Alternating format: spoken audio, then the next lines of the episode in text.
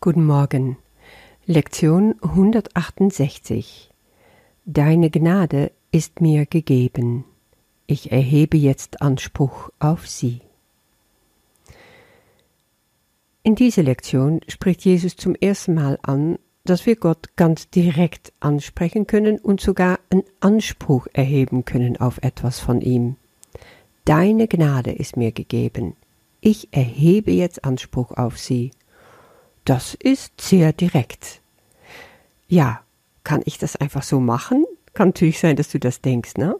Aber Jesus selber gibt sofort eine Antwort darauf.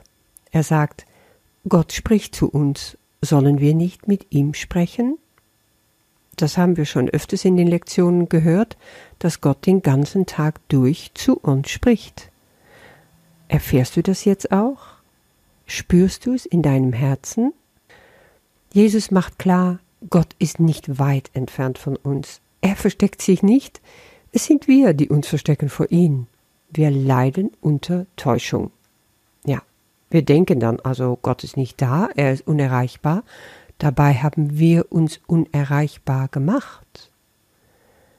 Warum spricht Gott zu uns? Warum würde er das machen? Weil er uns liebt, sagt Jesus. Er liebt seinen Sohn in alle Ewigkeit. So einfach ist das. Na, spätestens jetzt ist es uns wohl klar, hier geht es um eine Liebe, die wir gar nicht kennen, die über alles hinausgeht, was wir bisher als Liebe erlebt haben. Wir können uns das nicht vorstellen. Die Liebe Gottes ist nun mal eine Liebe, die über alles hinausgeht, was wir je gefühlt, je erfahren haben. Ich weiß, in der Zeit nach der Tod meiner Mutter habe ich zahllose Videos auf YouTube angeschaut über Menschen, die erzählen von ihren Nahtoderfahrungen. Und immer, wenn sie versuchen zu beschreiben, was es ist, Gottes Liebe zu spüren, zu erfahren, ganz direkt, wenn sie in den Himmel eingegangen sind, dann haben sie dafür eigentlich gar keine Worte mehr. Alle meinen, dass es sich um ein Vielfaches, tausend oder gar millionenfach großartigere, schöneres Gefühl, erhebender und mächtiger gibt, mit nichts vergleichbar als diese Liebe Gottes. Ich bekam dann das Gefühl, als ich die sah, boah, wenn man sowas erlebt, das ist wirklich Gnade. Ich war fast ein bisschen eifersüchtig, dass mir das nicht passierte. Aber ich weiß, wir brauchen gar keine Nahtoderfahrung, um diese Gnade für uns in Anspruch zu nehmen. Und das ist, was Jesus uns hier in dieser Lektion auch verspricht. Es ist dieses Geschenk der göttlichen Gnade, das wir nur empfangen können. Wir können es nicht bestimmen. Wenn es soweit ist, wird Gott uns aus der Trennung heben und uns die Perfektion des Himmels zeigen und dann werden wir den vollen Umfang seiner Liebe erfahren können. Jesus spricht immer mal wieder davon, dass dieser sogenannte letzte Schritt ein Schritt ist, die wir nicht selber machen können. Gott muss ihn tun. Wie im Gleichnis des verlorenen Sohns, erinnerst du dich? Der Sohn trifft die Entscheidung, hey, ich bin zu weit weg von meinem Vater, ich will hier gar nicht sein, ich will zurück ich kehre jetzt auf und schlag zurück. Und dann geht er den langen, langen, mühsamen Weg zurück, gebrochen, voller Schmerzen, einfach, ja, total klein ist er geworden. Er will nur noch eins, zurück zum Vater. Und der Vater, der sieht ihm schon von weitem kommen, und dann rennt er ihm entgegen und nimmt ihn in seinen Armen. Das ist dieser letzte Schritt, der Gott macht.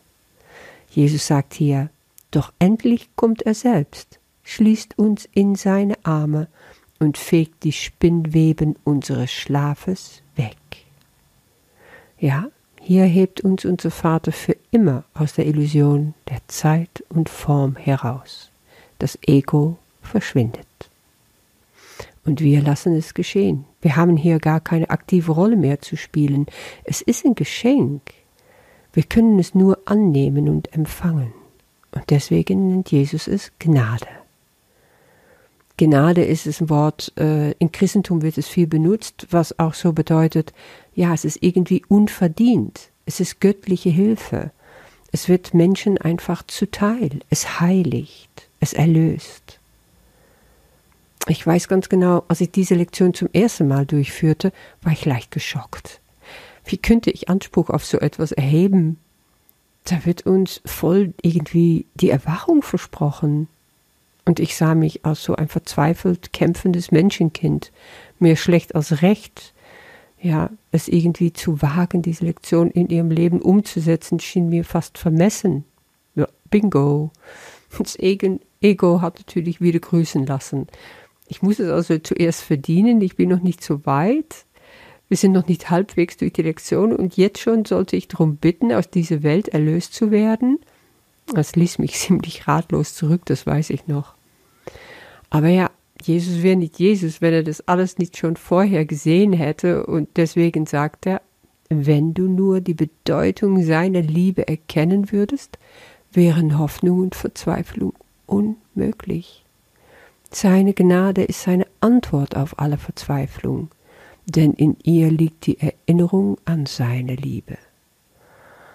Ah, so ist das. Er kennt meine Verzweiflung, meine Hoffnungslosigkeit. Er stellt dem einfach seine Gnade entgegen. Zack.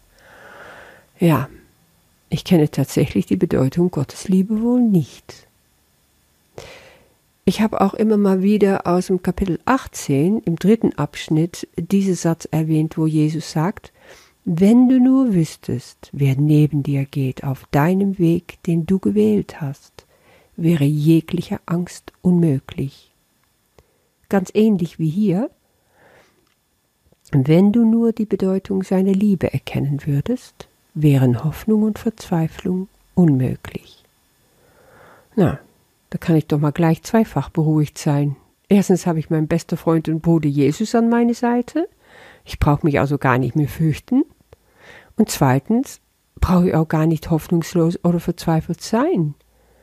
Die Bedeutung der Liebe meines Vaters werde ich kennen, diese Gnade wird mir zuteil werden, und dann wird ich das wissen ja, dann gehe ich doch einfach mal munter weiter auf meinem Weg, den ich gewählt habe, egal was für ein Weg es ist, egal wie viele Steine sich da drauf befinden oder wie dunkel es werden mag manchmal.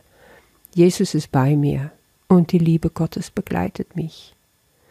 Und eben weil es ein Weg ist, den ich schließlich gehen muss, dauert er einfach nur mal so lange er dauert. Das kennst du, oder? Manchmal kommt es dir so vor, oh, zu lange, zu mühselig. Wann hört das dann endlich mal auf? Wann bin ich endlich mal erlöst?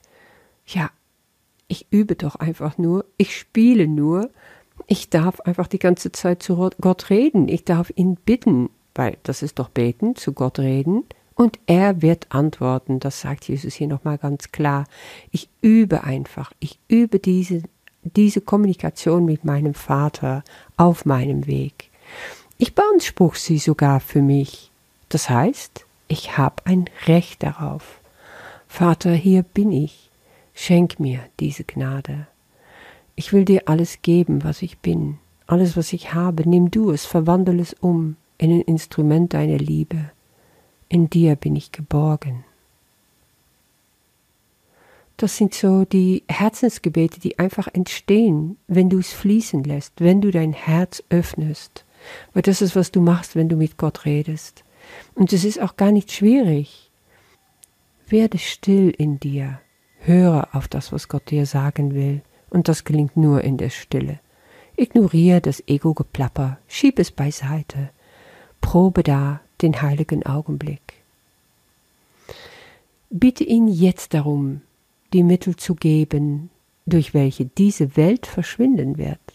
Dann wird die Schau als erstes kommen und die Erkenntnis nur einen Augenblick danach. Das verspricht Jesus uns hier. Ja, und das ist, was passiert. In dem Moment, wo ich so eins mit Gott im Gespräch bin, verschwindet die Welt tatsächlich. Fange an, dein Geist zu öffnen für Gottes Liebe. Deine Gedanken werden sich ändern dann werden deine Taten sich ändern und es wird sich komplett segensreich auf alles auswirken in deinem Leben. Noch ein kleines Wort zu den Übungszeiten, damit wir das nicht vergessen. Wir sind immer noch im Morgen-Abend-Rhythmus. Ja, Minimum fünf und lieber bis zu 30 Minuten. Den Unterschied wirst du spüren. Und erinnere dich doch stündlich an der Lektion. Zum Beispiel, indem du dieses Gebet sprichst. deine Gnade ist mir gegeben. Ich erhebe jetzt Anspruch auf sie. Vater, ich komme zu dir, und du wirst zu mir kommen, der ich bitte. Ich bin der Sohn, den du liebst. Amen. Damit wünsche ich dir viel Freude und bis morgen.